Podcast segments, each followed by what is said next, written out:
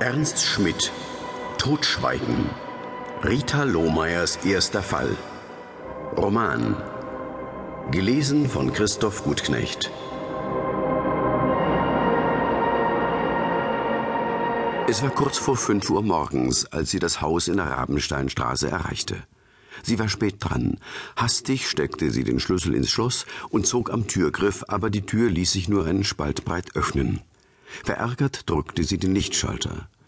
Ekel stieg in ihr hoch, als sie den dreckigen Fleischklumpen erblickte, der zwischen Boden und Tür eingeklemmt war. Sie hatte es vor kurzem von den herumsteunenden Katzen gelesen, die in der Stadt zu einem Problem geworden waren. Der städtische Schlachthof lag ganz in der Nähe. Wenn die Windrichtung stimmte, konnte man den süßlichen Geruch des frisch geschlachteten Viehs deutlich wahrnehmen. Dort musste eine dieser Katzen im Abfall fündig geworden sein. Sie schloss die Tür und stupste mit der Schuhspitze den Fleischbrocken beiseite.